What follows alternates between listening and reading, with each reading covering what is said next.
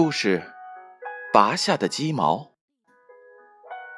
圣菲利普是16世纪深受爱戴的罗马牧师，富人和穷人追随着他，贵族和平民也都喜欢着他。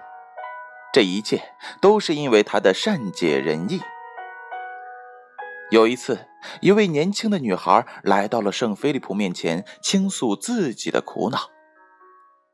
圣菲利普明白，女孩子是有缺点的。其实她心地倒是不坏，只是她常常说三道四，喜欢说一些无聊的闲话。这些闲话传出去之后，就会给别人造成许多的伤害。圣菲利普说：“你不应该谈论他人的缺点，我知道你也是为此苦恼的。”现在我命令你，要为此赎罪。你到市场上买一只母鸡，走出城镇后，沿路拔下鸡毛，并四处散布。你要一刻不停的拔，直到拔完为止。你做完之后，就回到这里告诉我。女孩觉得这是一个非常奇怪的赎罪方式。但是为了消除自己的烦恼，他没有任何的意义。他买了鸡，走出城镇，并照吩咐拔下鸡毛。然后他回去找圣菲利普，告诉他自己按照他的说法做了这一切。圣菲利普说：“你已经完成了赎罪的第一部分，现在要进行第二部分。”你必须回到你来的路上，捡起所有的鸡毛。女孩为难地说：“这怎么可能呢？在这个时候，风已经把它们吹得到处都是了。也许我可以捡回来一些，但是我不可能捡回来所有的鸡毛啊。”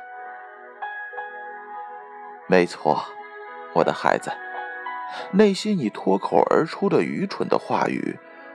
不也是如此吗？你不也常常从口中吐出一些愚蠢的谣言吗？然后他们不也是散落路途，口耳相传到各处吗？你有可能跟在他们的后面，想在你收回的时候就收回吗？女孩说：“不能。”神父，那么，当你想说这些别人的闲话时，请闭上你的嘴，不要让这些邪恶的羽毛散落路旁。故事讲完了，小故事大哲理。这则故事又告诉了我们什么样的道理呢？有时候。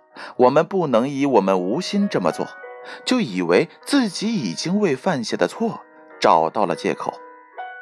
那是一种极其不负责任的表现，因为有的事情你一旦做了，就很难挽回。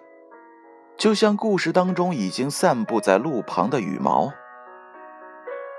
因此，在做一件事之前，我们不妨先考虑一下事情的后果。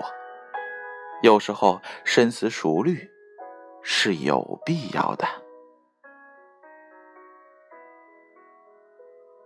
故事《拔下的鸡毛》由建勋叔叔播讲。